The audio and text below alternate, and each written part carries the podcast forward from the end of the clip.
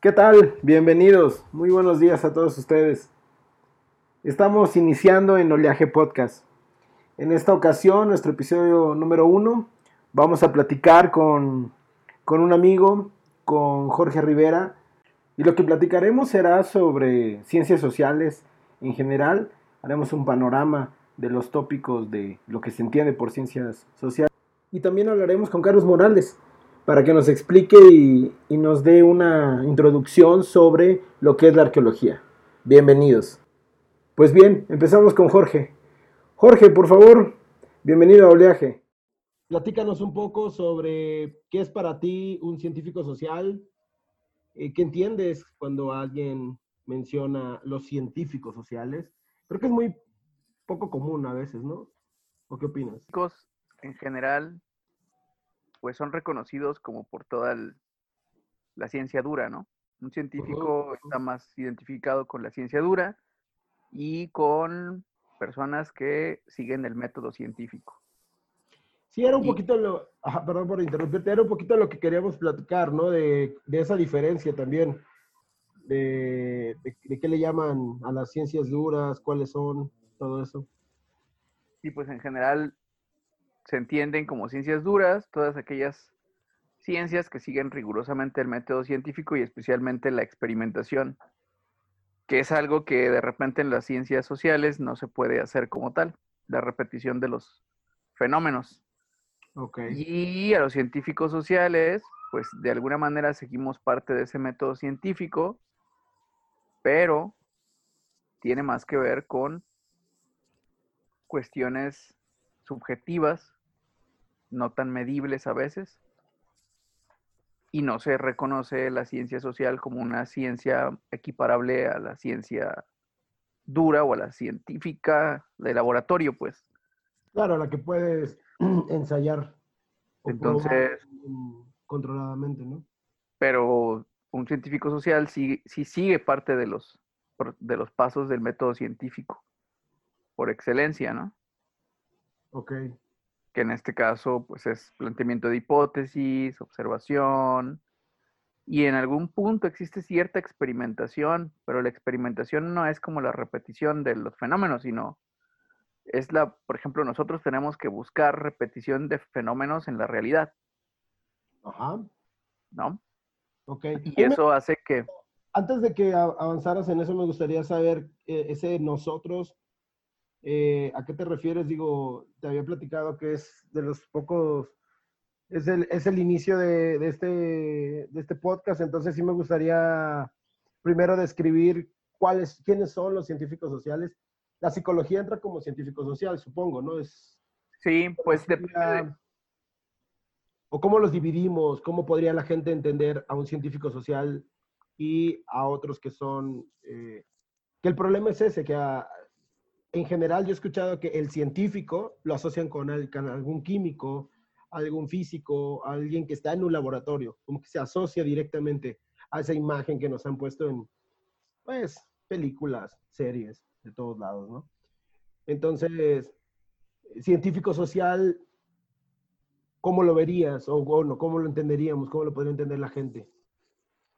Pues un científico social está más encaminado a comprender todo lo relacionado con la sociedad, ¿no? Y el comportamiento humano. O sea, puedes observar la sociedad desde su conjunto y también desde lo individual. Ajá. Y va variando diferentes autores, pero pues todas aquellas disciplinas que tienen que ver con analizar la composición social uh -huh. y el comportamiento humano en su psicología, pues es en, engloba todas las ciencias sociales. Ya. Yeah. Y estamos hablando desde cuestiones como de psicología, filosofía, sociología, antropología. La antropología. Oye, eh, bueno, para, para platicar con, para que todos los quienes nos escuchan conozcan un poquito más, eh, Jorge, eres antropólogo social, ¿no? Y también estudiaste ¿Sí? en la normal veracruzana tienes dos, Sí. esas dos carreras. ¿Entrarían los que estudian eh, en la normal, entrarían en, en científicos sociales? ¿Entrarían los maestros? Digo, entiendo el concepto, aquellos que estén buscando regularidades de procesos o de fenómenos sociales, sería como tal un científico social. Un maestro no buscaría, no busca eso, ¿no? Pues es que todas las disciplinas se clasifican de acuerdo como a una especie de, de forma de aplicación. O sea, hay, hay disciplinas que se investigan o investigan, hay disciplinas que se dedican a la enseñanza y hay otras disciplinas que tienen que ver con la profesionalización. ¿Cómo? Entonces, Esa de la profesionalización, ¿cuál sería? como hacer aplicado, hacer- tec- tecnificar las disciplinas, aplicarlas, hacerlas aplicadas, que se muestren en términos prácticos, pues. Ok. Y hay otros que nada más es como, son investigaciones un poco más de tipo teórico. Claro, Y están las que tienen que ver con enseñanza. Ok. O sea, sería como una, otra clasificación de las ciencias. dentro de las ciencias sociales. O sea, cada disciplina tiene como ese tipo de ramificaciones. O sea, la antropología, hay gente que se dedica a la investigación, hay gente que se dedica a la enseñanza, a la docencia, y eso no deja de ser, eh, que, o sea, no, no, no, no los exime de ser parte de la disciplina, pues. Ya, perfecto. Y lo que, lo que generalmente tenemos como idea también es que un científico social, pues alguien- es alguien que solamente investiga. Claro, sí, es uno de los, de los otros errores que... Bueno, la, la mayoría de las personas, y es parte de lo que estamos buscando en este, en este podcast, no conocen o, o no tienen eh, bien claro qué están haciendo estas disciplinas. Entonces, por eso me gustaría ya nada más eh, abordar lo de la antropología, retomando que los dos venimos de la misma facultad. Y ahorita vamos a platicar con, con Carlos, que, que es eh, arqueólogo. Entonces, la antropología también, hay una antropología, hay varias antropologías. Eh, no me voy a meter en la gran discusión si hay antropología cultural en México o es antropología social. Ya sabes, hace muchos años lo que nos decían, eh, lo que nos decían en la, en la universidad de que en Estados Unidos, Pues el antropólogo estudia las construcciones socioculturales, ¿no? De cualquier grupo, ¿ok? de lo macro a lo micro, y esas construcciones, pues desde diferentes ópticas, eh, relacionadas con, otros, con otras áreas como economía, cultura, pero hay, hay como un eje que es, son las significaciones o los significados. Cuando hablas de construcciones socioculturales, por ejemplo, la danza, la religión, las tradiciones, ¿ok? el lenguaje, Ok. incluso la vida cotidiana es parte de esas construcciones.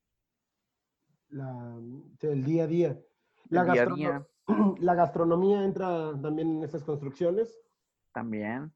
Ok. Aquí lo importante es que la antro- antropología trata de ver esos procesos en los que los sujetos interaccionan y construyen esos significados a partir de sus interacciones, de lo que dicen, de lo que hacen, Ok.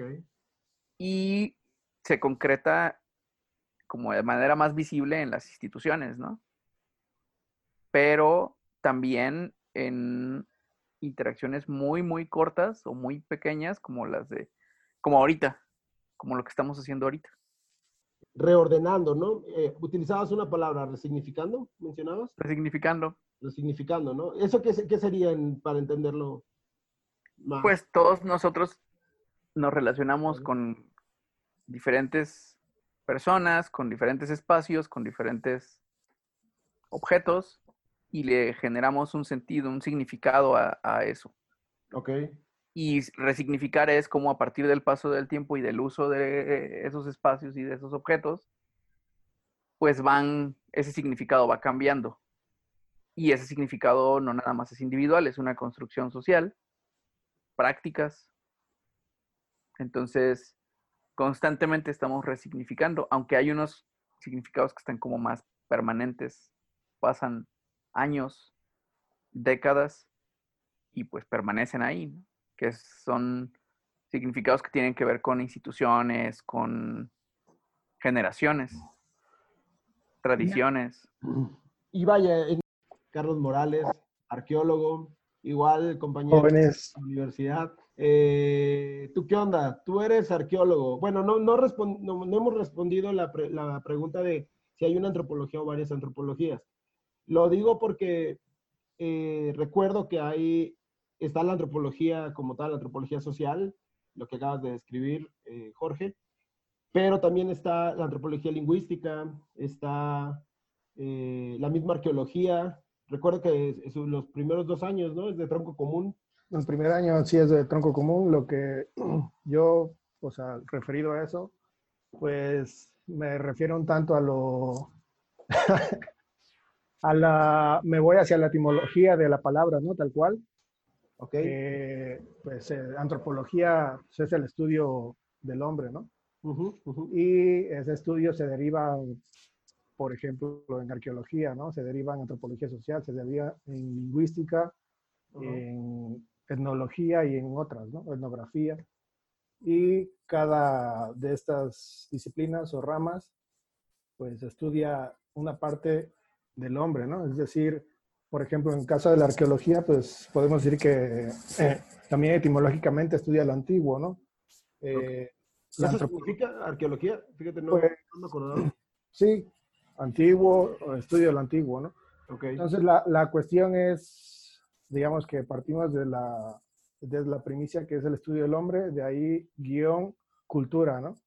Entonces, para mí, desde mi perspectiva es, pues estudiamos la cultura desde diferentes enfoques, ¿no? A lo mejor el antropólogo social estudia tal cual los fenómenos sociales, ¿no? Las, eh, con un método, pues, subjetivo, ¿no? Y la arqueología, pues, nos basamos también en el estudio del hombre, pero a través de sus objetos materiales o de lo dejado en ello, ¿no? Sobre toda esta, Ajá. Toda cultura material, ¿no? Ok, ¿qué es lo que luego también confunden con la antropología, no? Bueno, de nuevo, antropología social. O, mucha gente me llega a decir que, que yo vaya a buscar un, un, una figurilla. Muchas veces me tocó que algunas personas me decían, oye, tengo una figurilla en mi casa, ¿me puedes decir si, si es real o, claro, ¿no? o, es, ajá, o es una imitación? Y, y, hasta se sacan de onda porque les digo, no, es que no soy arqueólogo. Y dicen, ¿cómo? Pero es que eres antropólogo. yo sí, pero no es lo, o sea, no es lo mismo. Claro. Pero lo tienen en su referente, en su mente lo han visto, tal vez por Indiana Jones, no, no recuerdo si dice claro. que es antropólogo, sí, pero... Sí, es antropólogo, ¿no? Es estudiado en, no me acuerdo qué universidad, que es como, no me acuerdo, pero es como un, creo que Malinowski creo que era como un alumno, ¿no? O seguía esas tendencias, según, ¿no? Como hacia ese enfoque le dieron, igual y por eso, de ahí viene, ¿no? También pasa lo mismo en la arqueología cuando nos dicen, bueno, y los, ah, son los que estudian los dinosaurios, ¿no? oh, eso es paleontología, ¿no? Sí, cierto, ah, sí, cierto, los confunden con los... Pero bueno, por, un ejemplo de eso es que en México pues no hay tal cual paleontólogos o paleontología, ¿no? Más bien arqueólogos que se enfocan en eso a ver, eso sí, o sea, ¿no existe como tal paleontología en México? O sea, una, la carrera tal cual, ¿no? Ajá. En otras partes sí existe. O sí. sea, sí, es, voy a decirlo, diferente a, es como una rama más de, de, arqueología, pues. de antropología. Paleontología, ok. Aquí no. Aquí no, pero, o sea, sí hay, digamos, investigadores paleontólogos que se dedican a eso, ¿no? Ok, ok. Y pues yo creo que... Y lo, de lo que tú has hecho, eh, platicaba un poco de que tú estuviste, bueno, sales de, arqueología y recuerdo eh, que te vas eh, casi inmediato a trabajar a, a, una empresa que le trabaja a Pemex, la petrolera mexicana. Sí, claro. y bueno, a mí yo nada más para que la gente conozca un poco más, pero sin profundizar tanto, igual y un día platicamos más a fondo de este trabajo porque creo que es muy interesante. En, el arqueólogo, ¿cómo, ¿Qué hace exactamente cuando es contratado por Pemex? Y, exactamente en qué área de Pemex. Digo, es muy grande Pemex, obvio, ¿no? Pero... Este, solo para generalizar una pequeña introducción, o sea, estamos regidos por el Instituto Nacional de Antropología e Historia y se supone, o en teorías, tendríamos que hacer investigación, ¿no? O sea, en proyectos investigando tal cual sitios arqueológicos o zonas, ¿no? Y estudiar eh, tal cual una, sí, un, punto específico en algún lugar, por ejemplo, Tajín o Chichen Itza o X zona, ¿no? Ok. Esa, esa es como lo primordial, pero pues también está la otra parte en la que existen muchas sitios, porque zonas arqueológicas son ya tal cual cuando están abiertas al público, ¿no? La diferencia entre un, un, sitio y una zona arqueológica es la apertura al público. La apertura al público, o sea, que ya está, que está siendo investigada o que se abrió tal cual, ¿no? Al público. Está registrada, ¿no? Entonces, la cuestión es que como en México está plagado de sitios arqueológicos, si tú vas a X población, ¿no? En Veracruz, digamos, o en, hasta en DF, ¿no? En DF si hacen un hoyito, van a sacar algo, ¿no? Ok. Igual en, Veracruz, en, digamos, en medio del monte, en medio de la nada, que es donde trabajan estas empresas, ¿no? Que hacen exploraciones petroleras. O ductos o, o pozos petroleros, pues entonces antes de que ellos vayan a hacer eso, nosotros revisamos si hay un sitio arqueológico o no. Si hay, se, hacen recomendaciones. ¿no? O sea, depende del proyecto, depende de, las, de los objetivos tal cual. Regularmente, si hay un sitio, pues aléjate, pueden ser X cantidad de metros, ¿no? 100 metros, 200 metros, o se reubica, ¿no? Al punto, ¿no? Ok, lo que ustedes hacen para Pemex es hacer la investigación, voy a decirlo así, previa, pero obviamente por su labor de investigadores necesitan eh, abrir, eh, excavar, ¿no? No, o sea, no, porque pues como vemos, no sé, por ejemplo, Tajín o Teotihuacán, por mencionar, ¿no? O sea, son tal cual pirámides, ¿no? Regularmente estas pirámides están cubiertas de tierra y se le llamaban montículos, ¿no? Entonces, a simple vista eso se ve en la superficie, ¿no? O sea, se ven unos pequeños cerros eh, alineados, ¿no? No, crea, no así dispersos tal cual como si tiraras canicas, más bien con cierta estructura, cierto patrón. Okay. Entonces, eso ya te dice, aunado a que también hay materiales en superficie, cerámicos o materiales arqueológicos, pues ya te da una, una certeza de que ese es un sitio, ¿no? Oye, y aquí me, me detengo rápido. El, yo recuerdo que está prohibido en México recoger un material arqueológico, ¿no? O sea, si yo tengo un, rancho y excavo y encuentro una figurilla, eh, no me la puedo quedar, ¿no? Se la tengo que llevar al, a Lina, al instituto. O, ah, sí. Este... mi propiedad sí puedo. O sea, sí puedes. Solo lo que pasa es que, o sea, más bien lo que, tiene, lo que no tienes que hacer es saquear, ¿no? Ah, ok, ok, ok. O sea, saquear nos referimos a extraer materiales y tener algún negocio con ellos, ¿no? O sea, venderlos o X o Y, regalarlos, ¿no? Porque la arqueología o la ley se basa en que aproximadamente 50 centímetros, 40 centímetros debajo del subsuelo, como el petróleo, ¿no? Ya es propiedad de la nación. Ok. Ok, después de 50 centímetros ya es... Más o menos, no recuerdo bien en este momento, pero... Sí, bueno, eh, pero vaya. Ándale, en eso se basa, ¿no? Y entonces estás cometiendo un ilícito. Claro, por, por accidente, si construyes tu casa, o vas a poner una jardinera, X o Y, o en tu rancho sacas algo, pues la recomendación es quédatelo, ¿no? Puedes donarlo a Lina o puedes quedártelo y registrarlo ese es un procedimiento eh, burocrático, ¿no? Papeleo, te lo quedas y tú eres el custodio de eso, ¿no? Entonces tú no puedes oh. venderlo, no puedes negociarlo con ninguna otra persona, se queda como prácticamente herencia de tu familia, ¿no? Okay, se Y esa es la recomendación, ¿no? O sea, pues cuídalo y si algún momento algún científico social, un arqueólogo, un antropólogo, quien quiera estudiarlo, pues tomarle fotos, lo que sea, tú puedes prestárselo en tu casa, ¿no? Así como... Okay, para... o, si te lo requieren para algún momento, para alguna exposición, ¿no? Digamos que también esto va en un sentido de que está controlado tal cual de dónde lo sacaste, de dónde proviene, eh, la zona, todo eso. Si hay alguna, algún fechamiento próximo, ¿no? Algo, o sea, que sirva, ¿no? Que diga, no, pues mi abuelo dice que se lo regalaron y que lo sacaron de... Sí, eso muchas veces aquí ocurre, ¿verdad? Por lo, por lo que mencionabas, de que hay mucho, hay mucho material en, en México.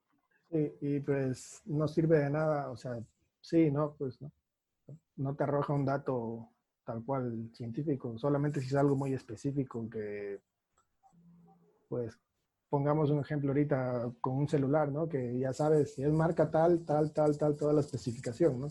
O sea, si es igual, así un, por así decirlo, una cabeza olmeca, que ya sabes más de dónde viene, por dónde, todo eso, toda su trazabilidad, pues entonces con ello ya, si es, nada más por ser tal cual el objeto, pues, digamos, ¿eh? una cabeza olmeca, pues sí es válido, ¿no? Sí sirve. Pero hay cosas que son muy específicas y que todavía no se han estudiado. Pues ahí es donde necesitamos todos los datos, de dónde viene, profundidad, de X o Y, ¿no? Si tiene un contexto, todo eso. Ok. Oye, eh, bueno, para Jorge, ¿algo que te gustaría comentar, agregar en esta parte, en esas preguntas? Mm, no, pues más bien como que es importante que la gente conozca lo que hace cada disciplina, ¿no? Es la labor que, que cada persona que desempeña esa, esa profesión, pues tiene no nada más una tarea, sino también todo un bagaje. Y eso, pues permite que haya mucha diversidad en, nuestra sociedad. Ok. Oye, eh, para terminar la plática de hoy, eh, me gustaría eh, nada más agregar dos cosas más. Una de la cual vamos a platicar en otro episodio sobre la etnografía, que es una de las herramientas, herramienta, metodología, método, técnica, etcétera, ya muy utilizada en otras ciencias eh, pero que nace desde la antropología. Entonces, nada más tocar un poco eso de qué es la etnografía para cada uno de ustedes. Y si nos pueden dar recomendaciones, me gustaría eh, iniciar este primer episodio eh, con alguna recomendación que tengan ustedes para la mayoría de las personas que quiera conocer más de las ciencias sociales, de arqueología, un buen libro de arqueología hoy en día, o sobre las nuevas investigaciones. No sé, para que la gente, igual muchas veces creen que los egiptólogos son como tal una, eh, bueno, yo sé que ya creo que en Inglaterra es ya una licenciatura, pero en sí creo que es simplemente un arqueólogo especializado en la cultura egipcia, si mal no recuerdo. ¿Sí, o no? Sí, ¿no?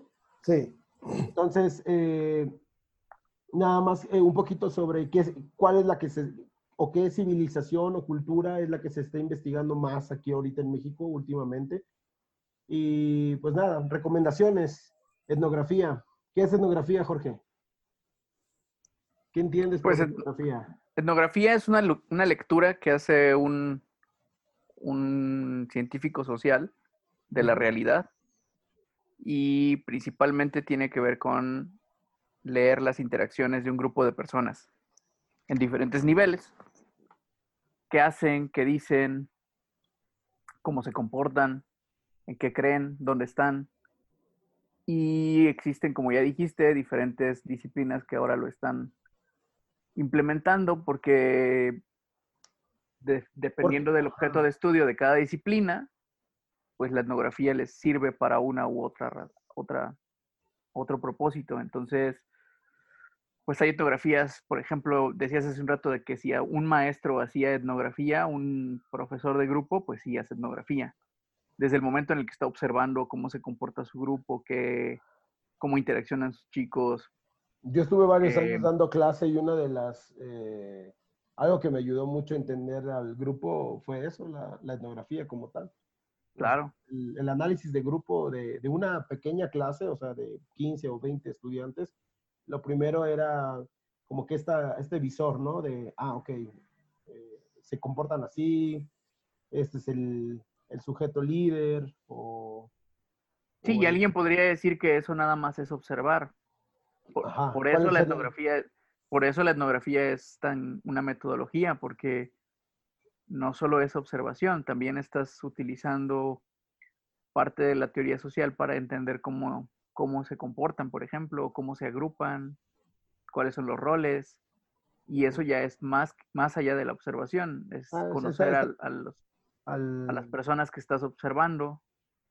Ahorita que mencionaste roles, estaría bien chido hacer un, un capítulo, un capítulo, un show de... ¿Te acuerdas cuál estuvo muy moda? Lo de las tribus urbanas, de este francés.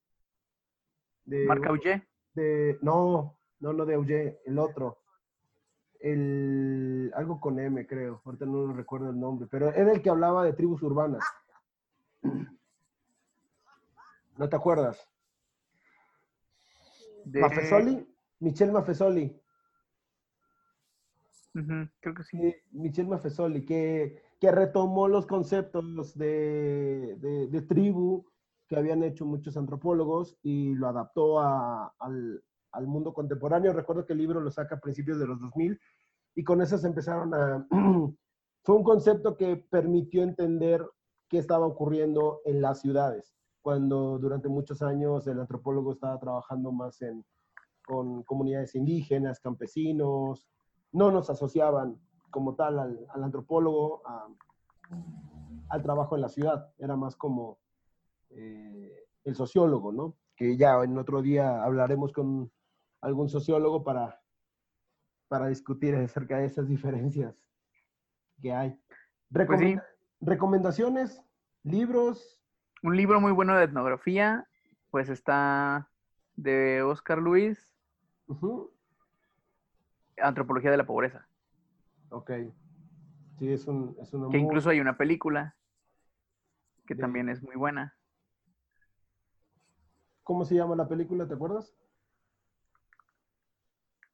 Ahorita te digo. Carlos, etnografía. Eh, etnografía. ¿Ustedes la usan en arqueología? Sí, eh, hay una mm, vertiente que es etnoarqueología, ¿no? Ok. Entonces, no sabía. Prácticamente, o sea, con los resultados que tú extraes tal cual de una excavación, ¿no? De un contexto arqueológico, contratas perdón, contrastas con la, este, una etnografía actual, si hay en ocasiones, no sé por así decirlo, que eh, esta extracción de sal, ¿no? Que se sigue haciendo al sur de Veracruz o podría decirse también tal cual el nixtamal, ¿no? Ok.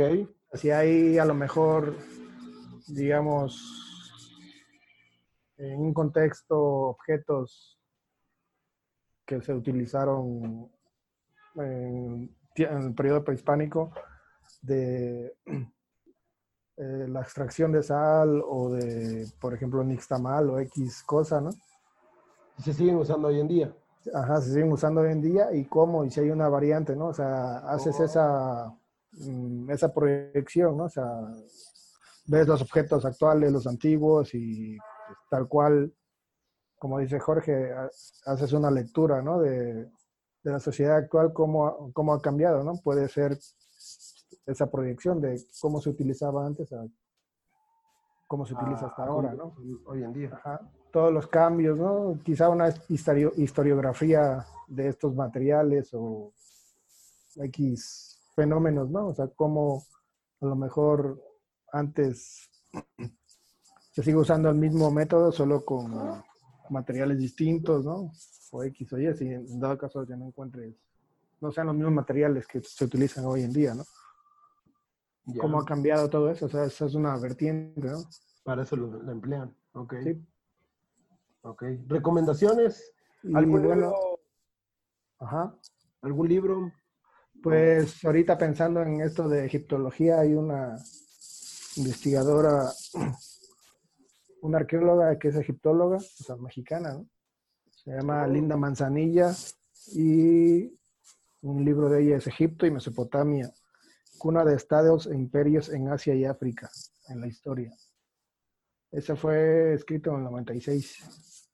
Pues, igual para checarlo, se dé una idea que también, o sea, por ejemplo, en Egipto, puede, hasta donde yo sé, pueden intervenir cualquier eh, investigador, ¿no? O sea, no es como aquí en México que está regulado.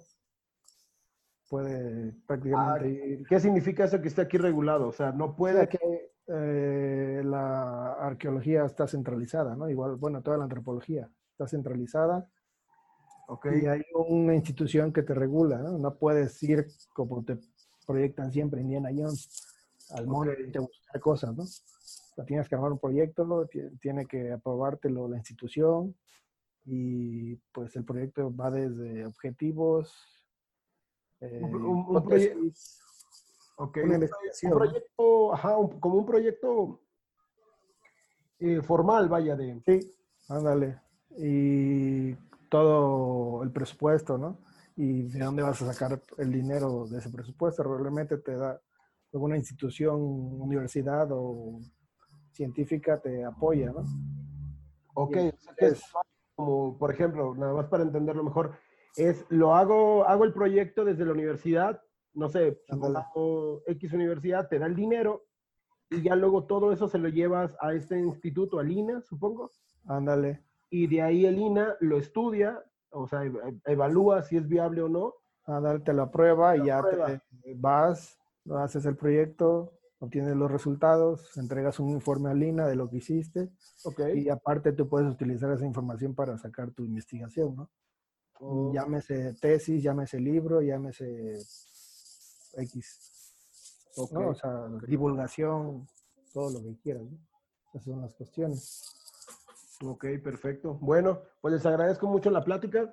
Espero, espero que nos sigamos escuchando en, el siguiente episodio. El siguiente episodio eh, quiero platicar sobre antropología la antropología social que se ha estado haciendo y, volvemos a, tocar un poco el tema de, arqueología, pero ahora me gustaría hablar un poco de, las principales corrientes que, usamos, o sea, ya explicar un poco sobre esas teorías, estructuralismo, funcionalismo, no tanto como para que saquen su libreta y se pongan a estudiar con nosotros, sino más bien para, para platicar de cómo, cómo tenemos estas herramientas para investigar a la sociedad de lo que platicaba Jorge y, dar una, perspectiva de, lo que está ocurriendo hoy en día y, en general en lo que ocurre en, nuestra, en, nuestro, en nuestro país y en el mundo, ¿no?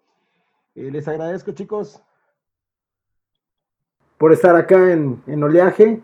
Como siempre, los invitamos a que vuelvan a, a compartir sus conocimientos con nosotros y a todos los que nos escucharon. Gracias por estar en este primer episodio. Nos seguimos viendo la siguiente semana aquí en Oleaje Podcast.